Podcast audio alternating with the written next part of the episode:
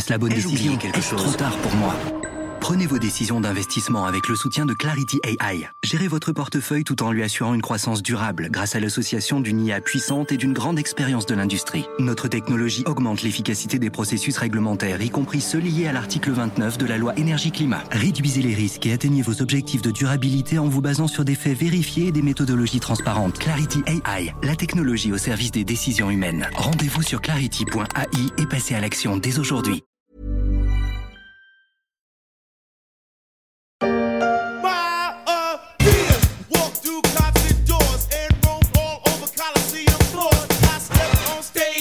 Live Aid, all the people gave, and the poor got C'était il y a un peu plus de 35 ans. Run DMC clamait son amour pour une paire de godasses. Pas n'importe quelle pompe, les superstars d'Adidas. La marque allemande rentrait un peu plus dans le monde des stars grâce à cette chanson de 1986 qui allait faire exploser les ventes du modèle au pays de Nike notamment. Depuis, les liens entre les marques et les rappeurs se sont renforcés dans un contexte de concurrence exacerbée sur un marché en plein boom. 36 ans plus tard, Adidas aurait bien besoin d'un nouveau petit coup de pouce pour retrouver le rythme du succès.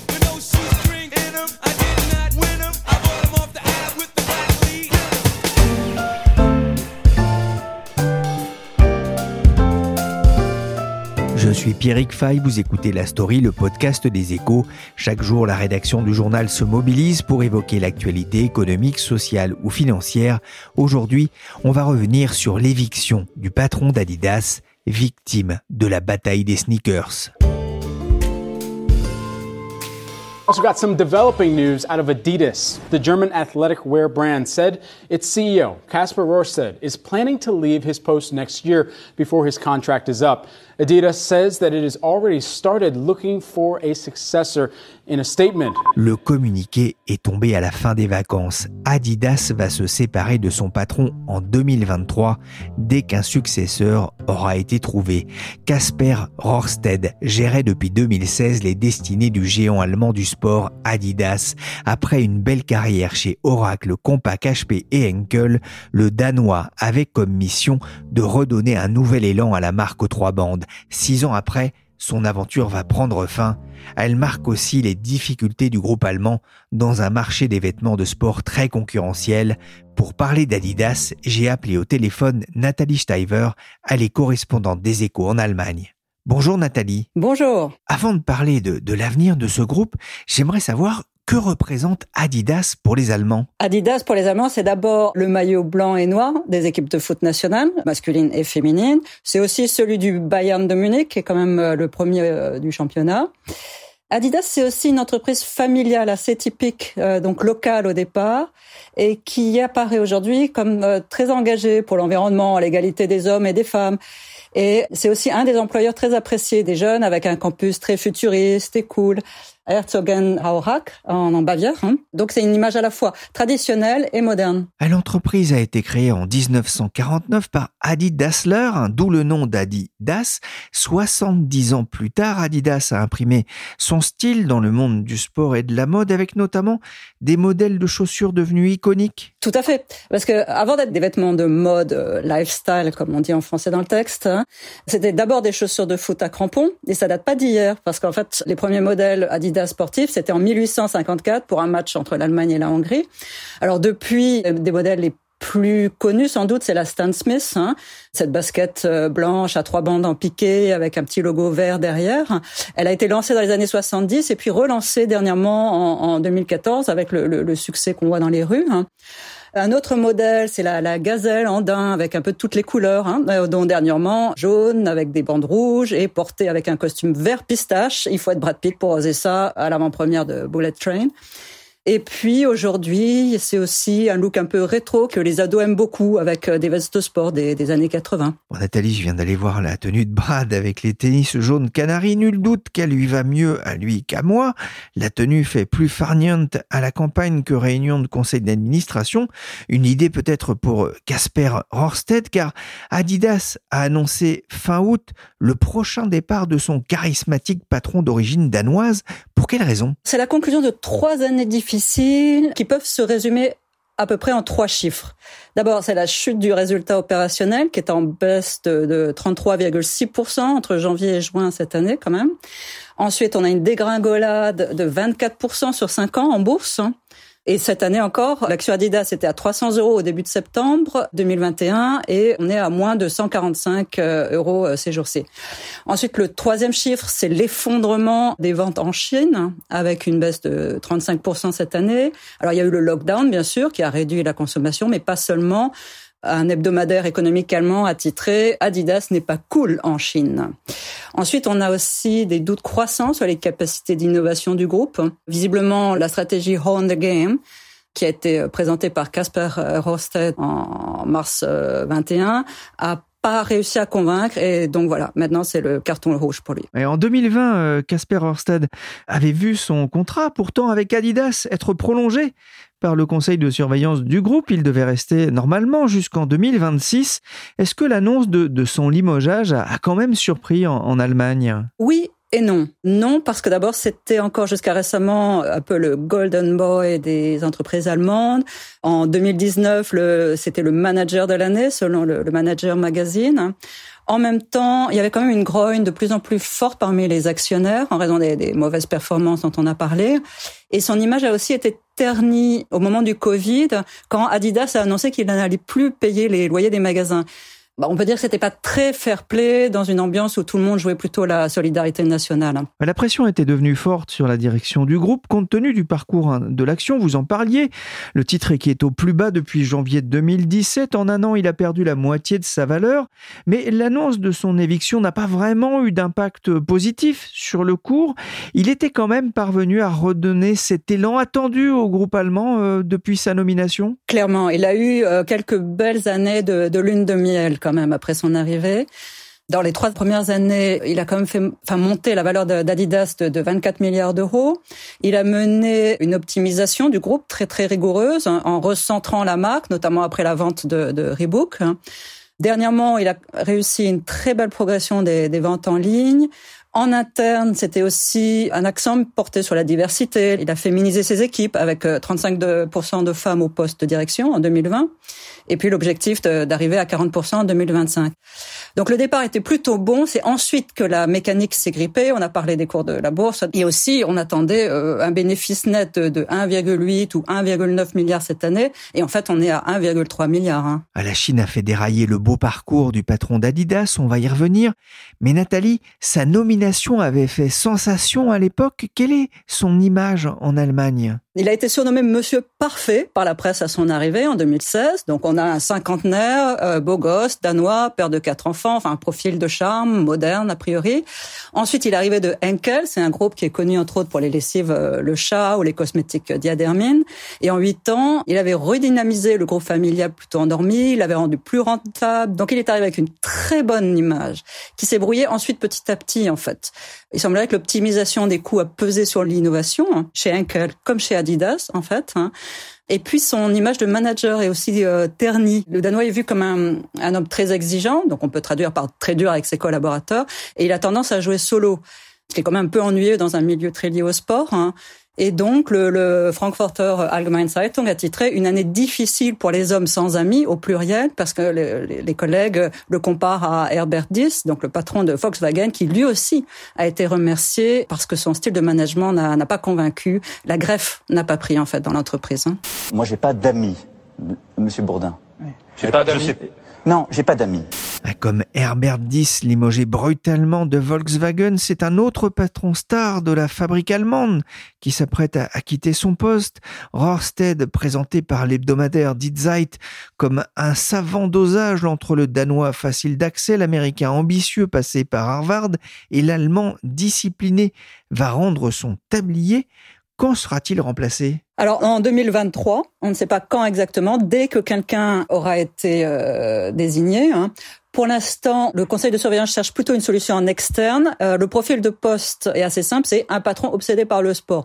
Ce que on peut traduire par qu'il ne suffit pas d'être un bon cadre, il faudra aussi avoir une vision d'avenir, encourager la créativité. Pour l'instant, j'ai vu qu'un seul nom circuler, c'est celui du Suisse euh, Daniel Grieder, qui euh, dirige actuellement le label américain Tommy Alfeiger.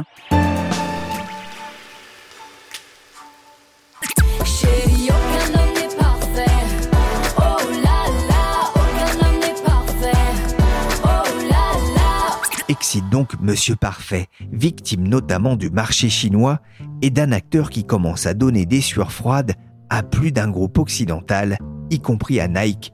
Il s'appelle Antasport. Antasport est le spécialiste chinois du vêtement et des souliers euh, de sport. Virginie Jacoberger l'avouait et journaliste aux échos. Il est en très forte croissance et effectivement, il a coup sur coup détrôné en l'espace de seulement 18 mois à la fois l'américain Nike et Adidas. Donc ça a commencé l'an passé.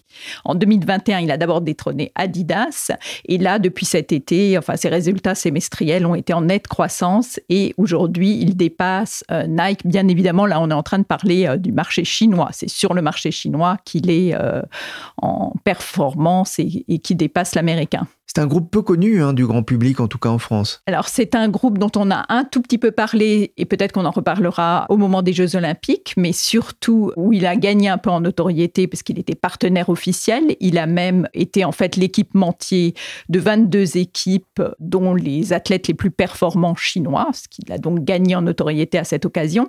Mais surtout c'est un groupe qui en fait n'a pas beaucoup de notoriété internationale parce qu'à l'international il a surtout racheté des marques et il s'est surtout développé en tant que marque propre sur son terrain, le marché chinois, qui, euh, comme on l'imagine, est bien évidemment gigantesque pour un équipementier. Songez qu'au moment des Jeux olympiques chinois, le chiffre était évalué rien que pour les sports d'hiver à 18 millions de consommateurs et d'acheteurs de vêtements de ski. Josette, je t'ai emprunté un après-ski.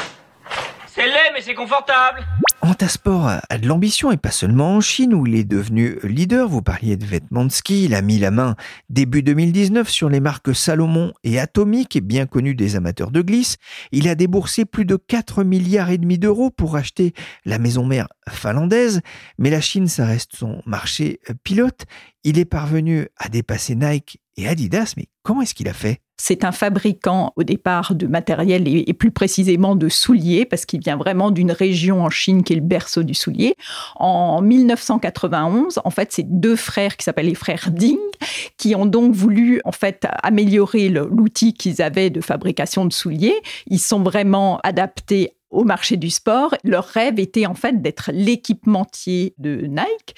Ils voulaient être leur sous-traitant et donc ils sont allés voir Nike. Ils ont tout fait pour améliorer l'outil et au moment où ils ont frappé à la porte de Nike, l'américain leur a dit ah ben non mais finalement nous on va passer par d'autres circuits et voilà Anta n'allait pas devenir sous-traitant et ils ne savaient pas trop quoi faire de cet outil. Ils se sont dit ben plutôt que d'aller chercher un autre partenaire, on va se lancer dans la bataille. Donc on voit bien qu'aujourd'hui en dépassant l'américain sur le marché chinois, c'est un peu une revanche euh, de cette marque euh, chinoise qui est effectivement pas très connue à l'international, mais qui en Chine est extrêmement forte. Et on peut dire donc qu'il y a un peu une double stratégie qui est à la fois le coureur de fond, parce que quand même depuis 91, ça fait donc trois décennies qu'ils construisent cette marque, avec un réseau très établi. Mais par exemple, l'année dernière, ils ont gagné 50% de croissance depuis l'après-pandémie sur leur site, parce qu'ils font un peu la conjugaison des deux. Ils ont quand même une souplesse en termes d'entreprise qui a été extrêmement bénéfique pour la marque.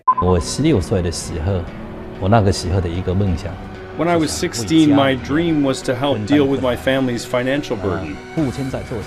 So, when my father was making shoes, I suggested selling the shoes. It was under these circumstances I fell in love with shoes and sports shoes. Le patron d'Anta, Ding Shiz-hong, était l'invité de CNBC en 2016. Mon premier job, c'était dans la chaussure. Et depuis, la chaussure n'a jamais quitté ma vie, confiait-il à la journaliste. Il peut, paraît-il, porter jusqu'à trois paires différentes par jour. Le groupe n'avait pas encore dépassé Nike et Adidas en Chine. Il pèse aujourd'hui plus de 7 milliards de dollars. Vous le disiez, Virginie, la croissance est spectaculaire sur le marché chinois, mais pourquoi une telle accélération l'an dernier? Quel a été le déclencheur? Alors en fait, il y a un peu une conjonction de deux phénomènes assez spectaculaires. Alors le premier qui pour nous nous paraît quand même assez étonnant parce que la pandémie l'année dernière, ce qu'on a vu principalement, c'était des, Chinois, ben forcément, hein, les images qu'on a, c'est les Chinois cloîtrés chez eux et même sans avoir tellement le choix compte tenu de la politique de zéro Covid.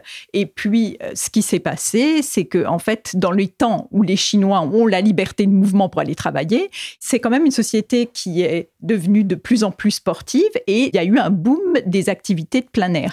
Donc ça, c'est pas simplement parce que délibérément les, Chinois sont tous mis à faire du sport. Comme toujours en Chine, c'est une volonté politique. La Chine se rend très bien compte de sa problématique, de, sa démographie à venir. Et évidemment, elle veut que la population chinoise, qui devient un peu plus âgée aujourd'hui, soit en bonne santé. Donc tout le monde, c'est un peu euh, un ordre national de faire plus de sport d'extérieur. Donc vous imaginez bien que pour le premier équipementier, et d'ailleurs le second aussi, qui s'appelle Ling Ning, c'est tout bénef, puisque finalement, euh, ce marché est en, totale explosion. Il y a un effet pandémie, mais il y a un autre facteur qui a joué. Hein. Encore une fois, euh, la question est hautement politique. Donc c'est un phénomène qui s'appelle le Guao Chao. Littéralement, c'est la préférence nationale ou la marée nationale, parce que souvent, alors euh, moi je ne parle pas mandarin, mais dans les traductions, on voit souvent que ça a un peu plusieurs significations. C'est très symbolique, mais en tout cas, on comprend bien ce que ça veut dire. Ça veut dire qu'il y a en fait une préférence nationale qui est marquée, qui est demandée par le, gouvernement, qui a souhaité que des marques, euh, principalement, ça a été Nike, Adidas, H&M. En fait, c'est des marques qui, compte tenu de la pression internationale, on voit bien aujourd'hui euh, le rapport de l'ONU sur le travail des Ouïghours dans la région du Xinjiang, donc le berceau du textile. On sait qu'il y a ce problème de travail forcé de les minorités. Les marques se sont engagées à ne plus faire travailler et ont dénoncé ce travail euh, dans des conditions effroyables. Et ensuite, le gouvernement a vraiment tout simplement appelé sa population à boycotter ces marques. Ce qui est quand même assez intéressant, c'est qu'on voit que précédemment, cette affirmation n'était pas aussi forte. On l'a vu pendant les Jeux olympiques, ça a été un peu marqué, mais aujourd'hui, c'est quand même un point extrêmement important et c'est suivi par toute une génération, toute la génération entre euh, guillemets Z, c'est-à-dire les jeunes euh, chinois qui consomment. On aurait pu se dire que c'est une génération qui aime aussi les marques internationales avant histoire de boycott. Il faut savoir que Nike était quand même la marque à la fois préférée des Chinois et la plus copiée. Là, on entre un peu dans une nouvelle ère. On sent que le régime s'est vraiment durci et que sa population suit cette logique-là. Et aussi bien que les diplomates chinois sur les réseaux sociaux ont un langage aujourd'hui fort peu diplomatique pour attaquer toutes les valeurs occidentales, de la même manière économiquement, aujourd'hui, il y a vraiment un appel au boycott et c'est extrêmement suivi. Et donc, il y a un rejet euh, de Nike, Adidas qui a permis en tas de connaître une croissance spectaculaire. Leur revenu, c'est 7,7 milliards d'euros. C'est vraiment devenu un géant d'équipementier de sport. Son appétit de croissance lui a valu d'ailleurs le surnom d'ogre chinois. Il a bénéficié de ce mouvement nationaliste en Chine, mais j'avais une autre question. Comment se porte ce marché hors de Chine? Si on prend la France, donc en fait ce marché était dans l'habillement qui est quand même fait triste mine. On peut dire que c'est un marché qui continue de progresser. Il a un peu moins progressé juste avant l'été à partir du mois de juin. On associe un peu ça. Bon, évidemment, il y a l'inflation, il y a le contexte géopolitique qui inquiète, etc. Mais surtout au fait qu'avec la canicule, les gens ont peut-être fait moins de sport d'extérieur ont peut-être un peu moins investi. Mais c'est quand même un marché marché extrêmement fort. Et d'un point de vue, si on se place euh, à l'échelle internationale, le marché du sport est quand même gigantesque, en pleine croissance. C'est un des marchés qui a le plus progressé, en même temps que le marché du bien-être. On voit bien qu'aujourd'hui, c'est quand même un enjeu sociétal aussi. Et aujourd'hui, on évalue à peu près à 7 de croissance par an l'évolution de ce marché, ce qui voudrait dire, selon certaines études, que de mon point de vue, on peut peut-être penser un peu trop optimiste parce que est-ce qu'on peut savoir euh, à 5 ans, c'est toujours difficile de, de, se placer à cet horizon-là, mais certains évaluent quand même ce marché à une part de marché de l'habillement qui serait de plus 23%. Et ça, si on regarde bien, c'est aussi un phénomène de société, puisque vous le voyez bien qu'avec aujourd'hui le phénomène, par exemple, des sneakers qui sont devenus des objets cultes, en fait, non seulement il y a des collections c'est quelque chose qui est devenu très tendance, mais on peut dire aussi qu'aujourd'hui, on n'a plus honte de venir avec des baskets au bureau, peut-être qu'on l'aurait pas fait il y a dix ans. Et surtout, par exemple, même dans le luxe, il y a une vraie hybridation entre le sport et le luxe, des marques de luxe. Et donc, tout ce mouvement va plutôt donner de l'ampleur au marché euh, équipementier. c'est intéressant, hein, cette hybridation dont vous parlez, ce rapprochement entre les univers du luxe et les, univers des vêtements de sport, hein, qui renvoient plutôt à un look décontracté qu'autre chose. Vous parliez des sneakers, j'en ai au pied. Euh, le secteur, il se laisse aussi gagner la folie des, NFT hein, qui intéressent beaucoup le secteur du luxe. On en a parlé dans la story. Comment Adidas se positionne-t-il sur ce secteur? Adidas s'est lancé, mais assez tardivement, en fait, dans la course au NFT. On sait très bien qu'il y a une rivalité entre Nike et Adidas sur les collaborations à travers les sneakers. Et là, Adidas s'est lancé donc sur le NFT en oubliant un peu les sneakers, ce qu'a n'a pas fait Nike, donc, mais avec une stratégie qui était quand même une stratégie de série limitée, autour des 30 000 exemplaires, ce qui a généré à peu près 11 millions de dollars. On peut dire que c'est une bonne opération, mais si on compare à Nike, qui en est à 184 millions de revenus euh, à travers les NFT, on voit qu'il y a quand même un océan euh, qui les sépare sur ce terrain-là. On entend ici la bande-son de l'annonce de l'arrivée d'Adidas dans le métavers. On peut voir les stars des NFT, les singes du bord App Yacht Club foncer vers la Terre et le célébrissime logo de la marque aux trois bandes. Le métavers, un monde merveilleux pour les 30 000 NFT d'Adidas qui se sont écoulés en quelques heures pour 765 dollars pièce. Mais on se doute bien que c'est dans le monde réel que le nouveau patron sera jugé. Le président du conseil de surveillance d'Adidas, Thomas Rabe, a prévenu il est temps de changer de tête pour permettre à l'entreprise de prendre un nouveau départ. Ce sont ses mots. Nathalie Steiver, je reviens vers vous. On ne connaît pas encore la tête du nouveau patron de la marque allemande, mais on sait déjà quels seront ses principaux chantiers. Alors, il ne manque pas ces chantiers. Il faudra d'abord continuer à développer les, ventes en ligne. L'ambition de, de en 2021, c'était déjà de doubler le chiffre d'affaires en ligne d'ici 2025. Donc, on serait passé de 4 à 8 milliards. Et pour ça, il avait mis un milliard d'investissements euh, sur la table. Le deuxième, ce sera évidemment celui de l'innovation. Par rapport aux autres marques comme Nike et Puma, Adidas ne paraît pas assez innovant. Alors Puma a choisi de se recentrer sur la performance. Adidas s'oriente plutôt vers le lifestyle. Il faudra voir quel progrès ils font dans ce domaine. Ensuite, le, troisième grand chantier, évidemment, c'est le développement durable. Adidas a déjà pris des, engagements, donc utiliser par exemple du polyester recyclé euh, d'ici 2024 ou être neutre en carbone dans sa production d'ici 2050. En attendant, ils ont déjà produit des modèles expérimentaux. On a par exemple la, Stan Smith Prime Grid avec du polyester recyclé ou alors à titre purement expérimental, une Stan Smith euh, à base de champignons. J'arrête les champignons, ça fait des schtroumpfs SDF. Moi ça me donne des hallucinations et des boutons sur les fesses. Ouais, le nouveau patron ne manquera pas de travail. Il devra d'abord s'atteler à redresser la barque en Chine et en même temps répondre à, l'impact de la flambée des prix de l'énergie. Le plus grand défi, c'est ce que dit Roster lui-même, c'est la Chine. Adidas est extrêmement exposé là-bas, donc c'est 3 milliards de ventes par an, soit enfin 16% de ses ventes. Or, il a été boycotté comme Nike d'ailleurs. Le patron a aussi quand même reconnu avoir fait des fautes de marketing en n'adaptant pas son design au, goût des jeunes Chinois. Hein. Il doit aussi consolider sa position dans, dans bah, sur le plus grand marché mondial du sport aux États-Unis, où comme on sait la, la, concurrence est très très rude. Et du point de vue de l'énergie, donc en Europe comme en Chine, les coûts pèsent énormément sur sa production. La hausse des coûts des pétroles joue aussi sur les matières premières. Or, évidemment, Adidas comme marque de sport dépend beaucoup des matières synthétiques. Hein. Donc, euh, effectivement, beaucoup de défis attendent le prochain patron. Hein.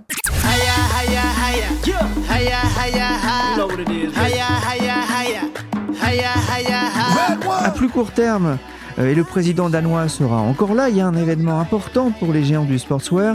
C'est la Coupe du Monde de foot au Qatar avec cette question euh, qui équipe et qui équipera le, futur champion du monde? Alors on a une dizaine d'équipes en lice qui portent des maillots euh, à trois bandes. Alors bien sûr la Mannschaft nationale. On a aussi l'Argentine ou l'Italie.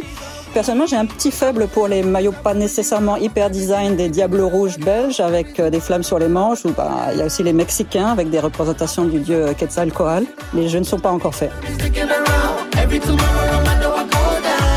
Merci Nathalie Steiver, correspondante des Échos en Allemagne, et merci Virginie Jacobergi-Lavoué, spécialiste notamment du luxe aux Échos. La story s'est terminée pour aujourd'hui. Cette émission a été réalisée par Willy Gann, chargé de production et d'édition Michel Varnet. Le podcast des Échos est disponible sur toutes les applications de téléchargement et de streaming.